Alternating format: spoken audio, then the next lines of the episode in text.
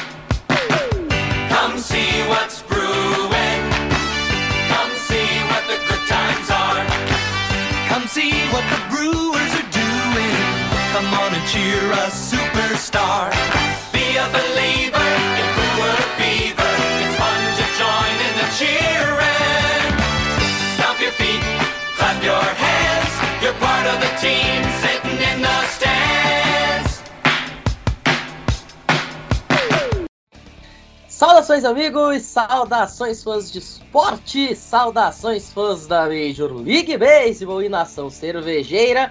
Estamos chegando mais uma segunda-feira com o meu, o seu e o nosso Brilteco nessa mesa redonda para falar de Milwaukee Brewers.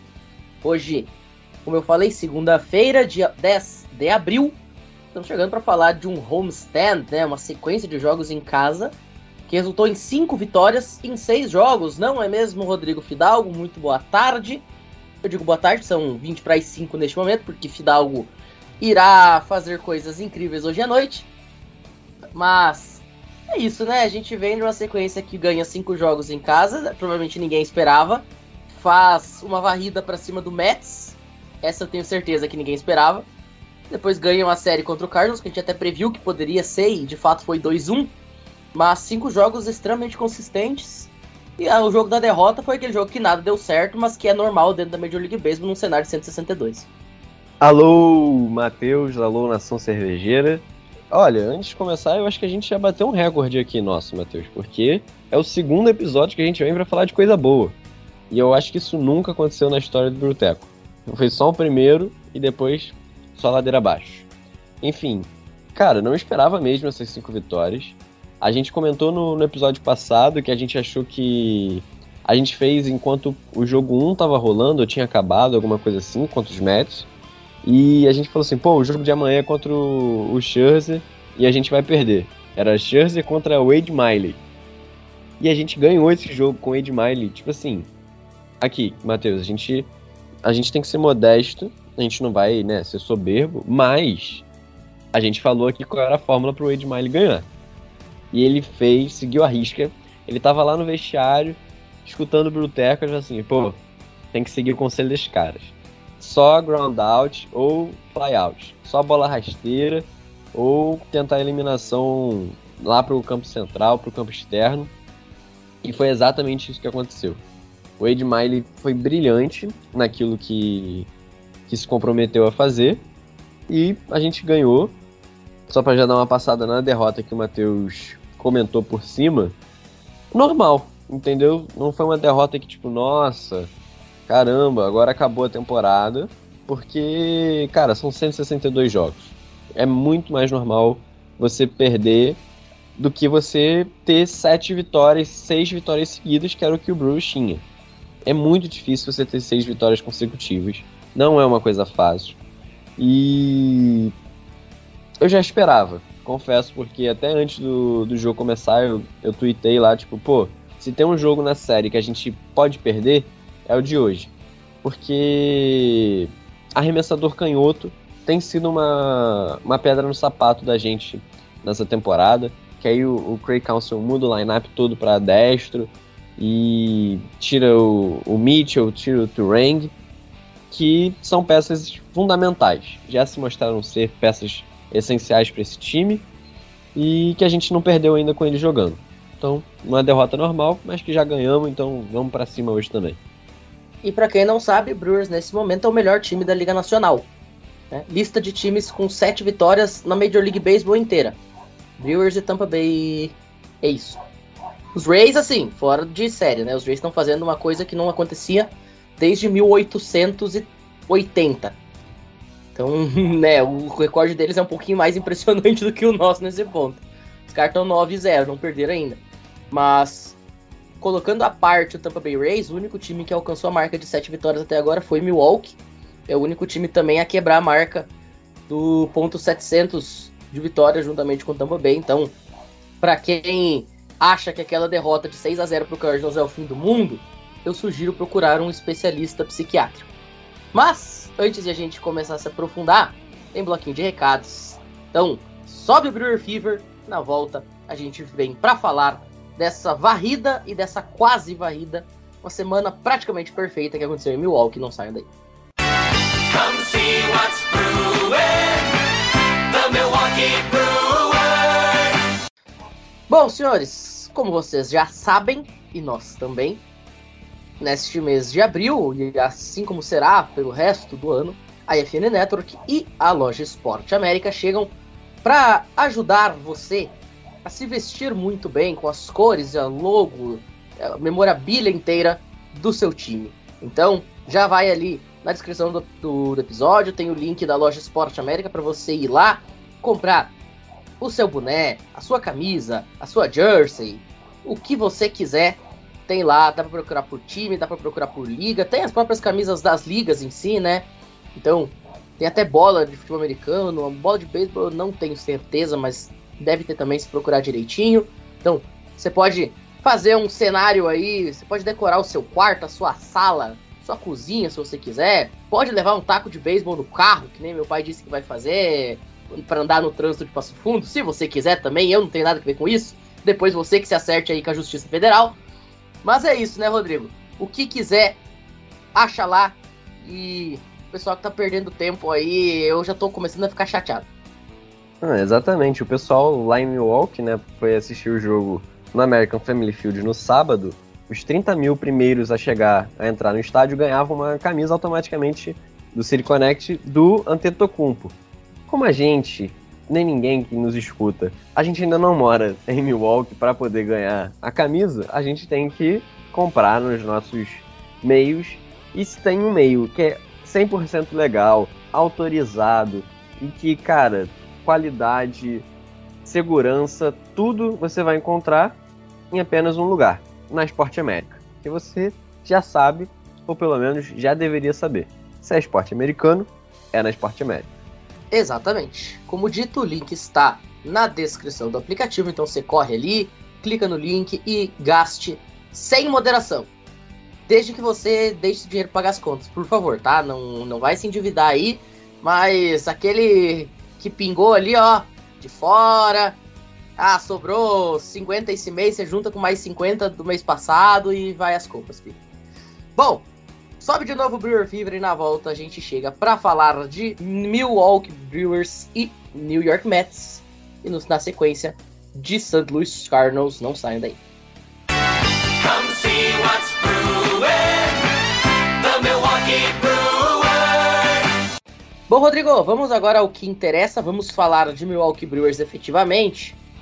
Cara, antes de mais nada, a gente tem que glorificar demais a série que foi contra o New York Mets. Porque era algo plausível, bastante plausível a gente ganhar a série. A gente esperava, até eu particularmente esperava ganhar a série. Ainda mais, especialmente depois do jogo abrir abertura, a gente já ganhou, deu ali uma certa é, não digo certeza, mas deu uma confiança de que o time vinha muito bem e tinha potencial para ganhar essa série. Só que a gente falou, cara, o jogo de amanhã é Scherzer contra o Wade Miley, coisa fica mais complicada. E o jogo de depois de amanhã, que é Corbin Burns contra o Carrasco, é mais plausível.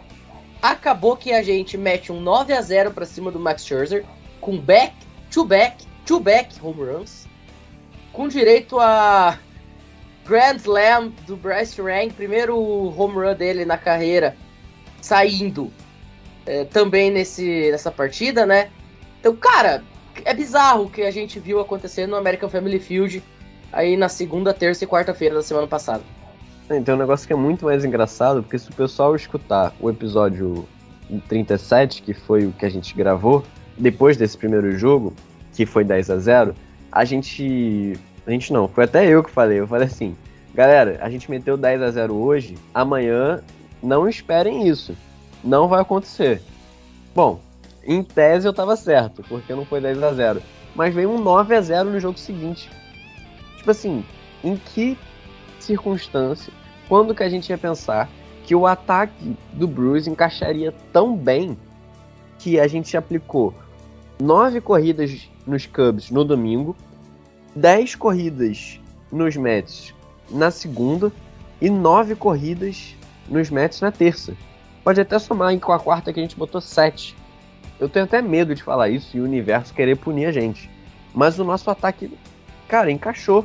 Você olha assim, quando alguém vai pro, pro bastão, você pensa assim: esse cara tem chance de botar a bolinha em jogo. Esse cara tem chance de ganhar um RBI aqui. Todo mundo tá fazendo alguma coisa. E até é algo que eu nem tinha tweetado para poder deixar aqui a exclusiva da opinião, que esse ataque, além de estar tá produzindo, que já é uma coisa diferente dos outros anos, eu acho que a gente ainda ganhou, não sei se é a sua percepção também já, Matheus, de que a gente não tá preso a um estilo só de jogo.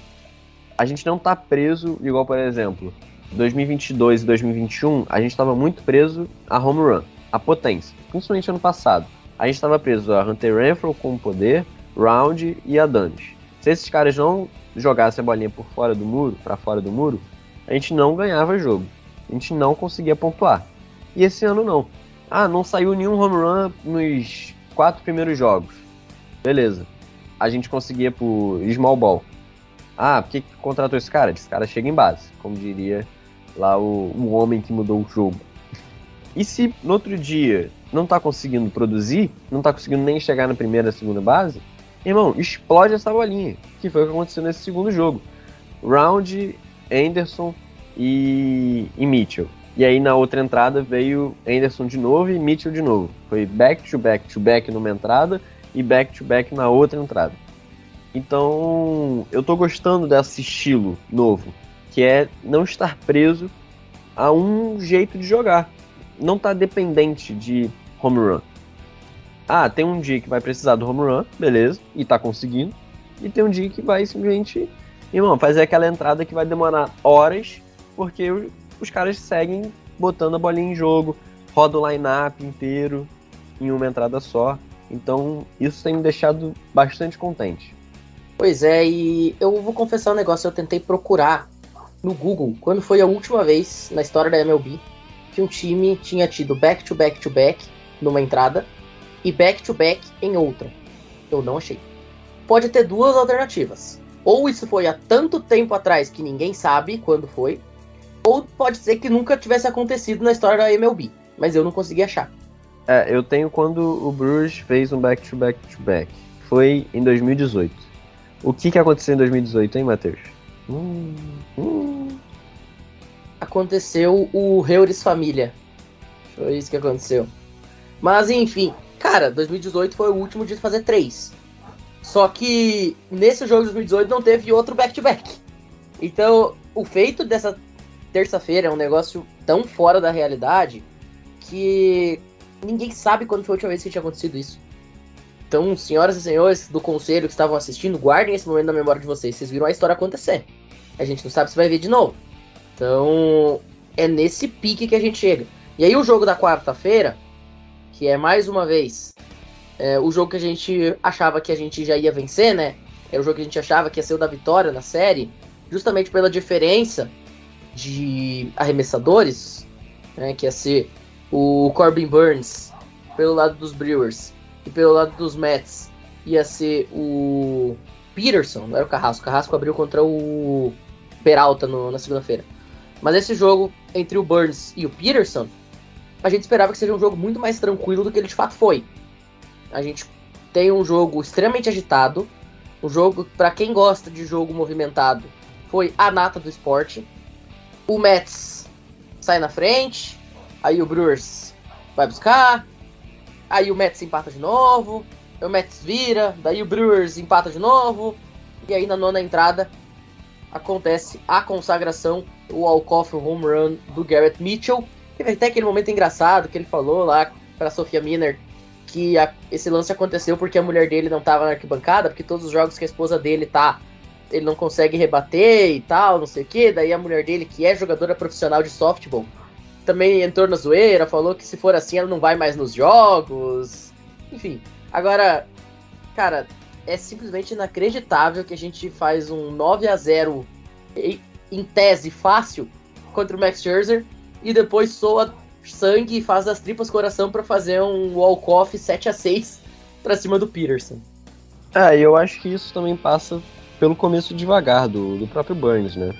Porque dentre os nossos pitchers, talvez ele e o Lauer sejam que estão tendo um começo mais devagar.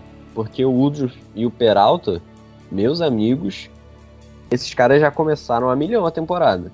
E que, graças a Deus, é uma coisa diferente da, do ano passado, porque Peralta se machucando, Woodruff se machucando.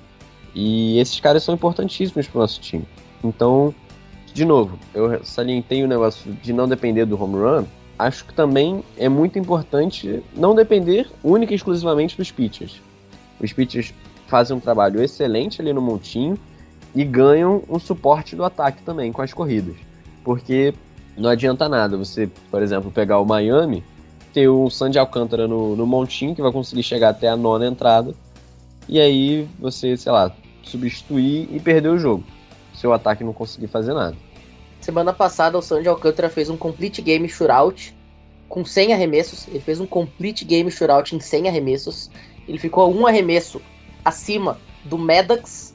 A gente chama né, de Maddox quando o cara consegue fazer um complete game com dois dígitos de arremessos. Isso é uma coisa que é mais difícil de fazer do que um no-hitter, até pra vocês terem uma ideia. Ele ficou um arremesso disso. O Marlins ganhou de 1 a 0 com o home run do Avisail Garcia. Pois é, os caras precisaram de um home run do Garcia para completar um, para ganhar um jogo de 1 a 0, cara. Que o Sandy Alcântara fez o jogo inteiro. Nesse jogo, o Sandy Alcântara cedeu três rebatidas e um walk só, em nove entradas completas e 100 arremessos. Entendeu? Então é, é isso que a gente tá falando, de não depender também dessas, desses fatores. Ah, se o Burns está devagar, que a gente sabe que começo da temporada o Burns é devagar, é lento, vai demorar para pegar no ritmo. O ataque tá lá para suprir essa necessidade. E aí, quando o Burns voltar a ser o Burns normalmente, e o nosso ataque continuar assim, vai ser uma combinação perfeita.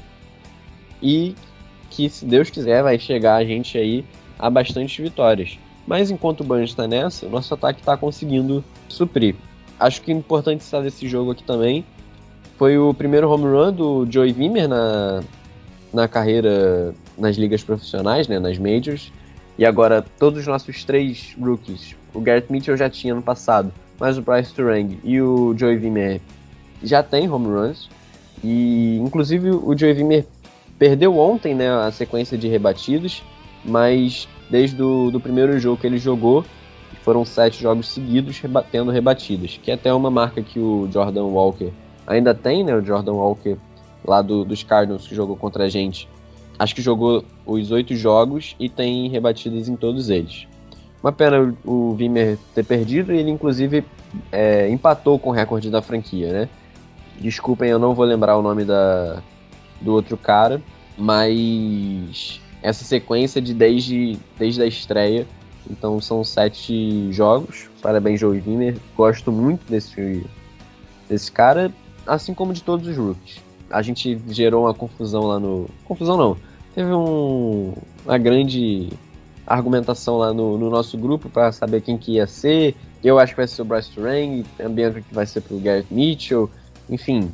Mas esses caras competindo em alto nível e disputando só vai favorecer uma única coisa: o Brewers.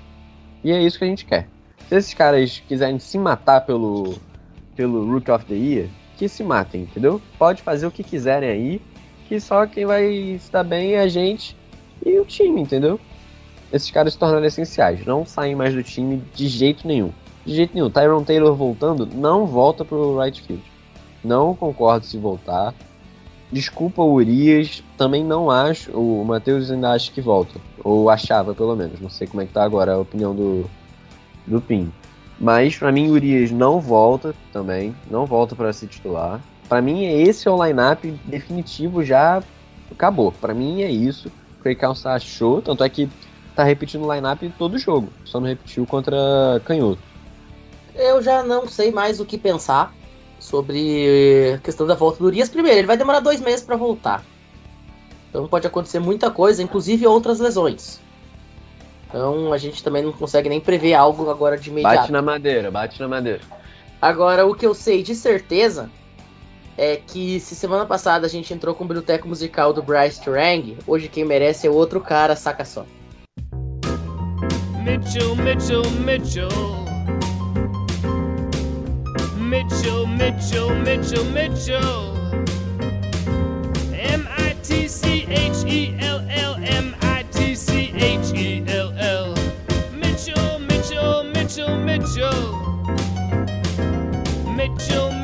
Mitchell, Mitchell, Mitchell.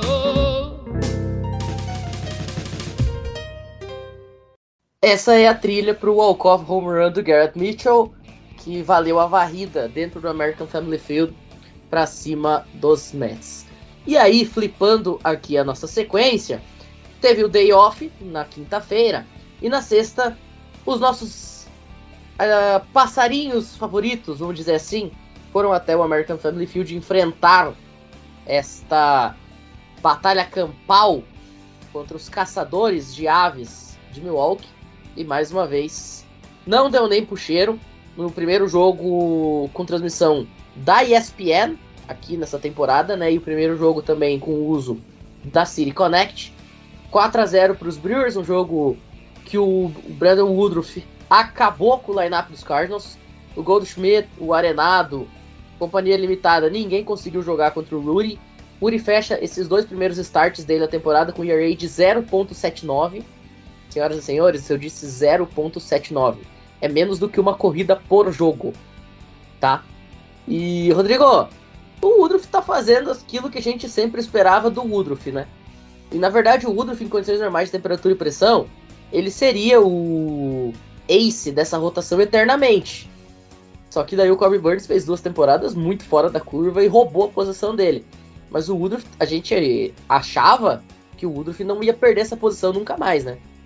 O mesmo discurso que eu tive pro, pros novatos, pros rookies, eu tenho pros dois. Irmão, se matem aí pra ver quem, quem faz os melhores números, quem termina com o menor ali array, quem tem mais strikeouts na temporada. Lutem, briguem, caem na porrada, mas continuem fazendo o trabalho de vocês porque é uma delícia ver o Woodruff jogar.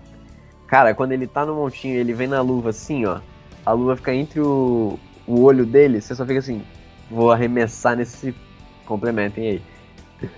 Então, a delícia, acho que até é importante também desse primeiro jogo aí. A principal história desse jogo aí, que aí que ele não parava de falar, meu Deus do céu. Todo mundo sabe que o William é irmão do Wilson. Pelo amor de Deus, cara. Eles dois são contreiras. Ah, que beleza.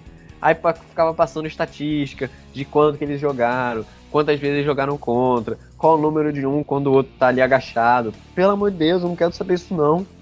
Deixa o jogo rolar. Pô, não tem como. Mas enfim, o Adams conseguiu seu primeiro home run da temporada nesse jogo. O Garrett Mitchell também arrasou, teve duas corridas, impulsionou corrida também. E o O'Neill aí, simplesmente nosso amigo, querendo nada com o St. Louis já, querendo já entregar tudo, de bases lotadas, foi para um swing nada a ver com nada. E aí a gente fez a excelente defesa. O Bryce Turang, é, de segunda base, é um excelente defensor, muito bom defensor. Toda double play passa por ele e são sempre jogadas, cara, que às vezes o Adams, sei lá, joga uma bolinha meio errada ou já pega na afobação, o Bryce Turang deixa um movimento limpo para conseguir ter a, a, eliminação. É muito bom ver o Brewer jogar. Acho que eu nunca falei isso na vida. Você se irritou com a quantidade de menções a William e Wilson Contreras? Eu me irritei profundamente quando o Renan do Couto começou a dar informação errada na transmissão. Isso me afetou porque eu, como historiador do esporte que sou, quando ele começou a falar lá que o Cardinals da MLB tinha relação com o Cardinals da NFL, eu quase virei o Coringa do Joaquim Phoenix. Mas é isso, né? A gente não tá aqui para falar de história da NFL, muito menos de Arizona Cardinals. Eu descobri que a Budweiser é de St. Louis, né? Eu não sabia disso. É, inclusive a Budweiser, o dono da Budweiser é a mesma família que é dona do Cardinals, né? Isso aqui é um momento história de graça para vocês, se deliciem, você que gosta de Budweiser como eu, que tenho na minha geladeira inclusive. O que acontece? A Budweiser, o dono da Budweiser, né, a, a empresa que gerencia a produção da Budweiser, é a Anheuser-Busch. É a Anheuser-Busch tem esse Busch do dono. É o mesmo Busch que ostenta o Busch Stadium, que é o estádio do Cardinals. E inclusive é por causa desse Anheuser-Busch que quando a Ambev foi comprar a Budweiser, quando houve esse processo de fusão, a Ambev e o grupo InBev, que é basicamente a Ambev da Europa, vamos colocar dessa forma, né? O grupo InBev é o que lida com a produção europeia e a Ambev é a Companhia das Américas. Aí se acrescentou o AB na frente. E hoje o conglomerado universal se chama AB InBev. É o AB de Anheuser-Busch e os, os prefixos é, regionalizados. Momento história de graça aí para você que gosta de cerveja. Agora, o Fidalgo, falar em cerveja, não tem nada que combina melhor do que uma sexta-feira, um beisebol, uma cerveja e um queijinho, né? A rapaziada lá tava empolgada com a história do, do chapéu de queijo. Porque resolveram bater tanto run pra usar aquele chapéu de queijo, que aquele chapéu deve estar tá com piolho. De tanta cabeça que rodou. Cara, eu adoro essas tradições que se criam todo ano. É, há uns dois anos atrás era o Tiger, ano passado era do, do O sino. sininho. Eu adoro essas tradições. Essas que vão criando assim, e é, e é sempre do nada. Tinha um cheesehead lá. Foi o A.J. Dillon, o running back número 2 dos Packers. Ele foi fazer o ceremonial first pitch do primeiro jogo. Jogo, o jogo contra o Mets. E ele levou esse chapéu de queijo. E aí ele fez lá o primeiro arremesso, tirou foto com o Yelit, coisa arada e tal. E aí, tipo, ele deixou por ali o chapéu. E aí os caras começaram a usar, passar no dugout, vinha um, batia home run, usava, e aí ficou, pegou a moda, né? Quem foi o primeiro? Foi o Round, não foi? Acho que foi o Round o primeiro a usar. Eu acho que foi. Então, eu me amarro nessa, nessas coisas aí. É, e agora já virou, já, já pegou, já. Os caras não vão, vão largar. Espero que o Cheesehead continue abençoando. Quem sabe aí eu até dou uma torcidinha pro, pros Packers essa temporada. É, esse ano toda ajuda será bem-vinda, porque o timezinho patético que tá se formando. Agora, no sábado foi o primeiro jogo que eu particularmente não assisti, por razões de se você tá achando que eu tô com uma voz muito zoada, não, senhoras e senhores, eu não estou com gripe.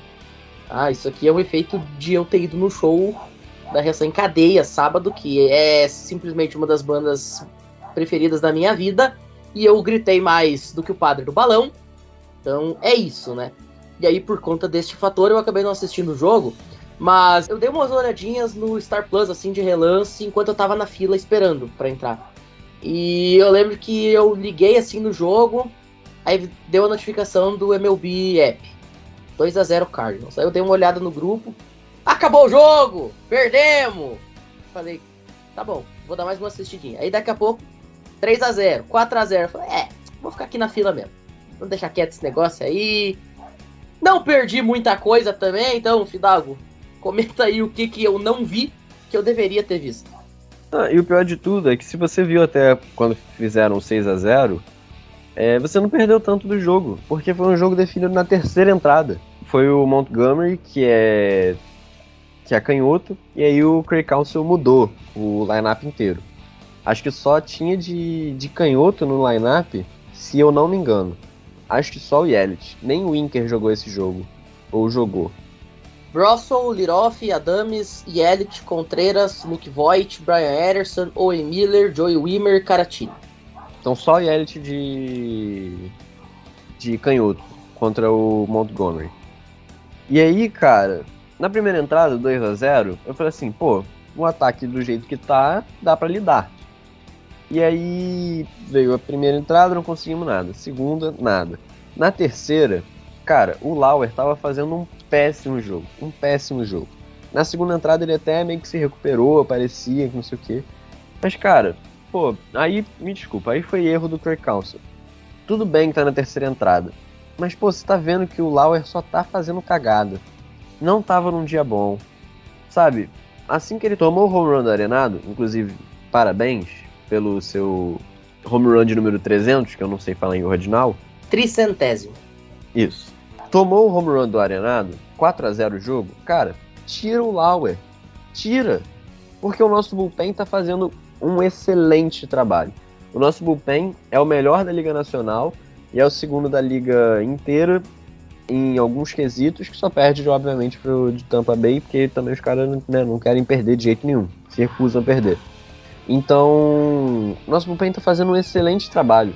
Para que expor o Lauer e para que deixar uma margem tão grande que o time não vai conseguir atrás?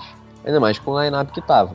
Não, o, o Craig Council deixou o Lauer lá, de novo um walk, e aí veio o Jordan Walker para é, liquidar a fatura na terceira entrada.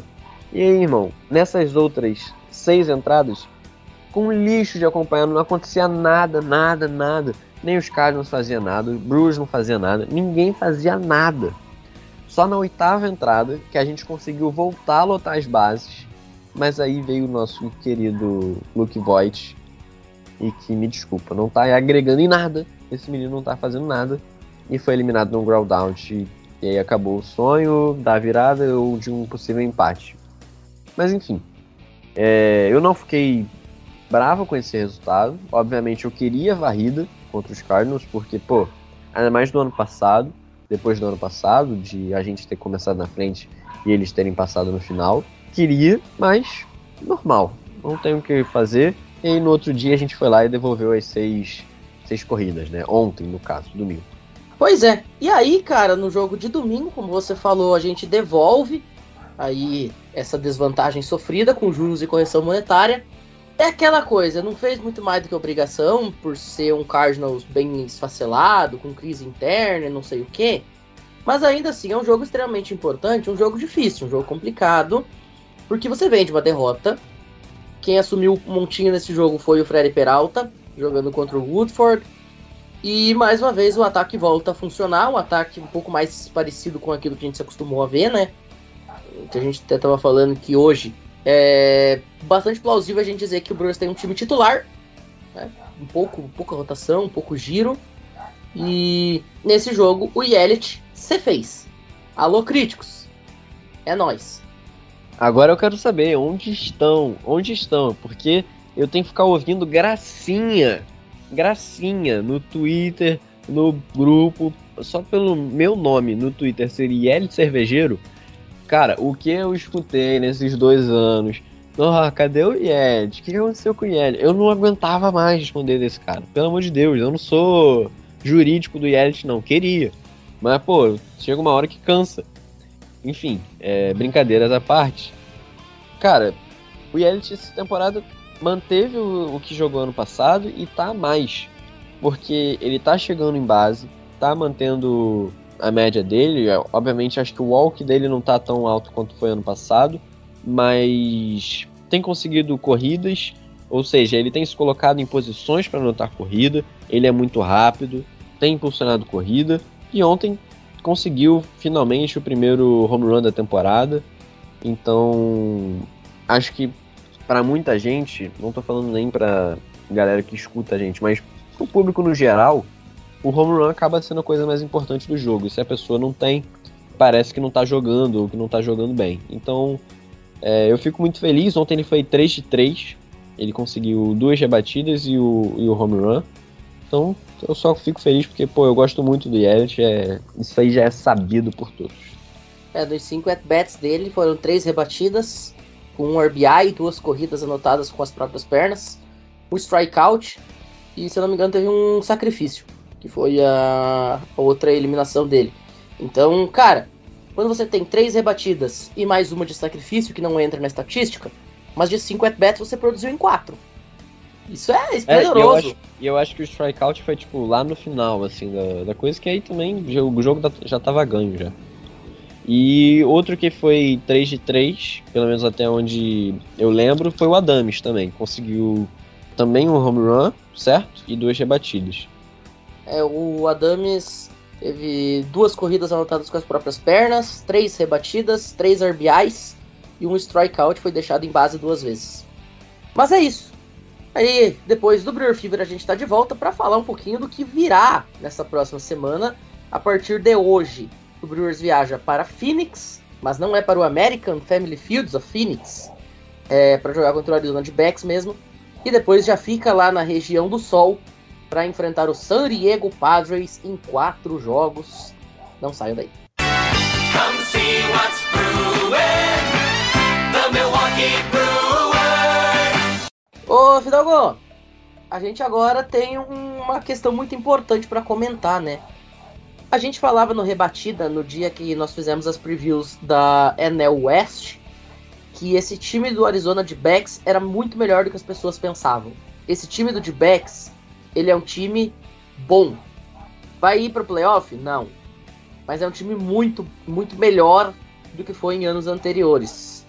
E tá se mostrando ser exatamente isso, que vem de uma sequência no qual eles acabam com o Dodgers. Não é que o Dodgers esse ano também tá bem cambaleante, mas querendo ou não, os caras mataram o Dodgers e agora recebem o Brewers, um time embalado, mas é um confronto que o, o time do, do de não tá proibido de sonhar, afinal abre com o Zach Gallen hoje e o Merrill Kelly amanhã. São os dois melhores jogadores que tem hoje lá naquele time.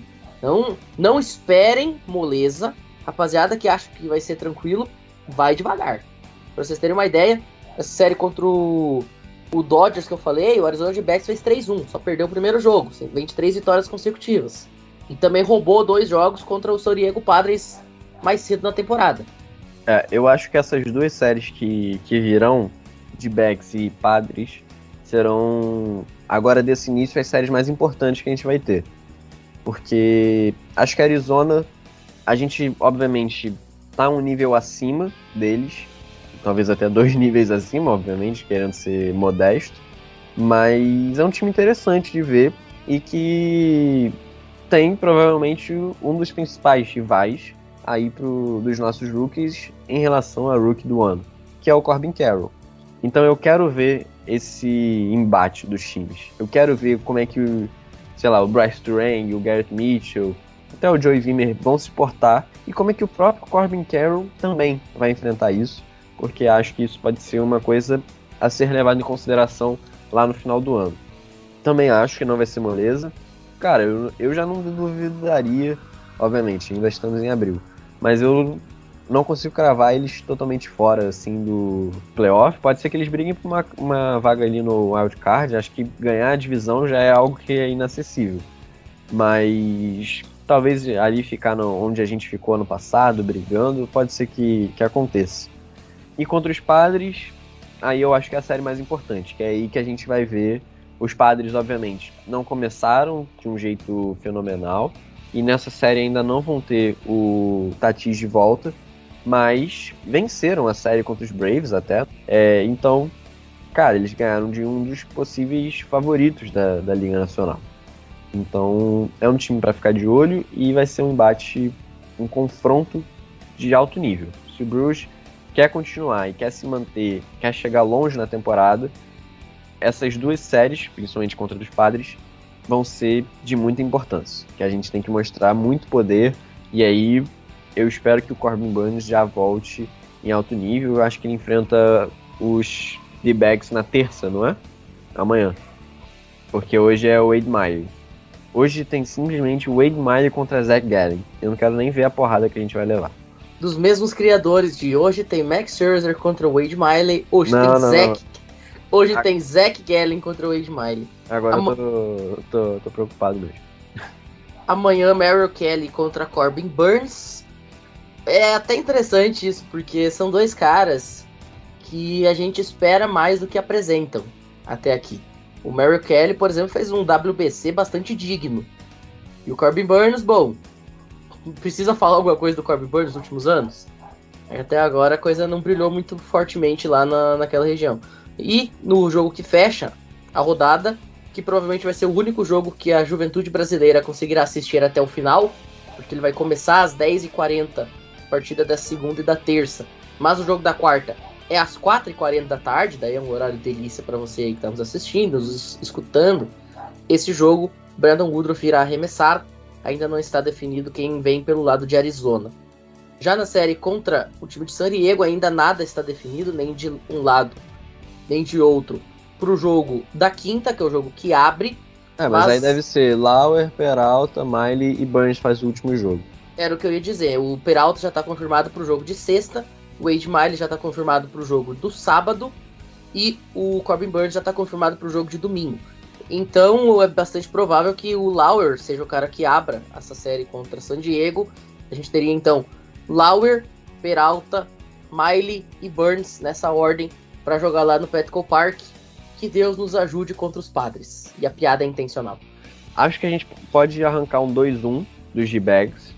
Perde o jogo de hoje e ganha os outros dois. E contra os padres, eu chutaria um 2-2. Eu votaria aí no ganhar o jogo do Peralta e o do Burns e perder Lauer e Wade Miley. Wade Miley fez um bom jogo, mas ainda não tem toda a minha confiança pra apostar num jogo que ele arremessa, não. É, eu vou te falar que eu acho que dessa sequência o Brewers vem com quatro vitórias e três derrotas. Mas eu não consigo apostar em um 2x1 e 2x2, ou num 3-0 e um 3. Eu não É, a gente, apostou na mesma, a gente apostou na mesma quantidade, né? Eu acho que vai ser quatro vitórias. Da onde? Não e, cara, sei. terminar 11-5, eu acho que tá de excelente tamanho. Terminar 11-5. E ainda tem Seattle, né? Depois a gente viaja pra Seattle, mas aí já é pro próximo biblioteco. Mas Seattle dá pra varrer. Seattle não tá jogando tão bem. Então, pra gente ter uma ideia, 11 e 5 é um recorde aí na casa do ponto 680. Ponto 680 é recorde de time campeão de divisão todo ano. Sim. Então, eu sempre falo, né, que você quer se garantir nos playoffs, 60% de aproveitamento. Por quê, Matheus? Da onde veio essa fórmula mágica? Do fantástico mundo da minha cabeça. Não, veja só. São 162 jogos de temporada regular, acompanhem comigo. Se você precisar, pega a sua calculadora aí. São 162 jogos de temporada regular. Vamos reduzir para 160 para ficar o número exato. Se você pegar 160 e dividir por 5 partes, tá? a gente vai ter cada parte com 32. Se você pegar esses 32 e multiplicar por 3, são 96. Você já viu algum time com 96 vitórias não ir pro playoff? Não tem. 60% de aproveitamento te coloca na pós-temporada. E 65%, que são dois terços, no universo de 162, a gente tá falando aí de 108 vitórias. Você já viu algum time não fazer campanha de campeão de divisão e seed 1 da conferência com 108 vitórias? Não tem.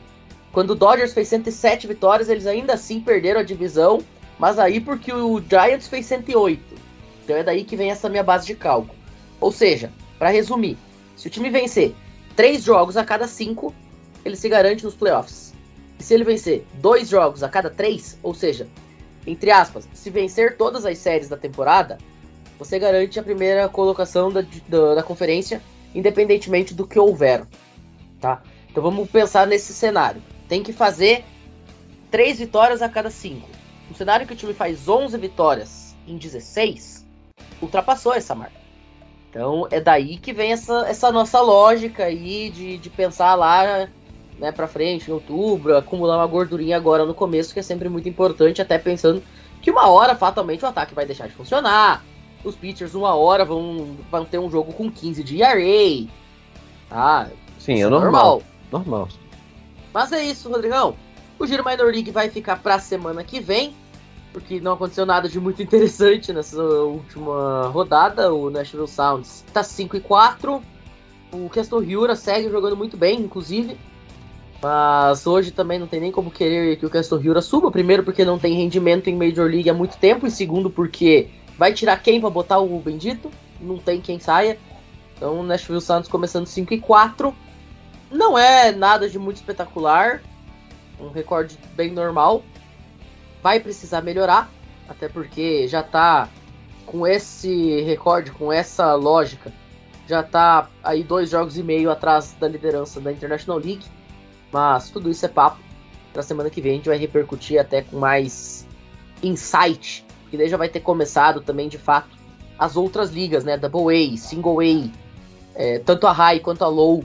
Elas começaram neste fim de semana, mas só tivemos uma série. Então a gente não tem muito o que comentar ainda de atuação individual, vou deixar pra semana que vem. Rodrigão, comentário final. Manda bala. Informação da, das minors. O nosso prospecto Jackson Sherrill se tornou agora o prospecto número 1 um da MLB toda. Porque todo mundo estava em cima dele, subiu. Então agora ele é o, o prospecto número 1 um da liga toda. Fiquem felizes aí com essa notícia. Então isso significa que o Turiel vai jogar em Milwaukee esse ano? Não. Não vai. Por que que não vai?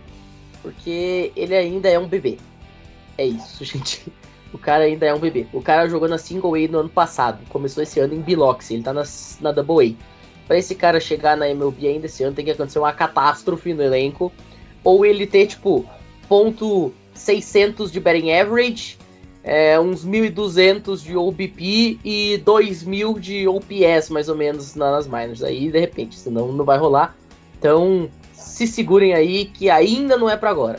É, quem pode subir é o Sofrelic, né? Mas aí mais, mais pra temporada, né, rapaziada? Não, calma, calma, aquietem-se, porque o processo é longo, mas o, o caminho, se Deus quiser, será de glórias.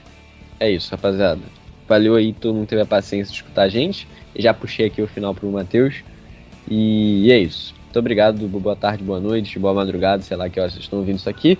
O Matheus fez o um comentário que eu vou fazer coisas, coisas, sei lá, eu já esqueci o, o adjetivo, à noite. Não é o que vocês estão pensando, não, suas mentes sujas. Eu vou ver Super Mario Bros. Então, é apenas isso. Abraço. Isso era uma piada, porque eu falei, vai fazer coisas incríveis. Super Mario é o incrível, né? The Incredible e tal. Vocês é isso, rapaziada. Eu acho que provavelmente ninguém Eu- entendeu. eu se, nem, eu- é. se nem o Fidalgo entendeu a piada, ninguém mais deve ter entendido, mas é isso. Valeria se fosse o filme do Hulk, o incrível Hulk. Aí valeria. Ok. Pode ser também, pode ser também. Não, mas é que o Mario faz coisas incríveis. Ele come um cogumelo e cresce, pô. Eu tô, eu tô procurando esse cogumelo. Eu, sou- eu tenho. Eu sou menor do que o Messi. Matheus, Matheus, você é de Deus, Matheus. Não vem procurar cogumelo, não. Eu sou mais baixinho que o Messi. Eu precisava dos cogumelos desse que o Mario comia pra crescer. Mas enfim, a gente já tá saindo também da rota aqui. Excelente manhã, tarde e noite. Quando você estiver ouvindo, muito obrigado e até a próxima. Valeu! Mitchell, deep right. Forget about it. Garrett Mitchell. He wins it for the Brewers. Two homers last night and one this afternoon. What a series for the Brew Crew and the Big Fly. Just amazing what these young kids are doing, huh? Garrett Mitchell on a breaking pitch knocks it on out of here, and no doubt to right.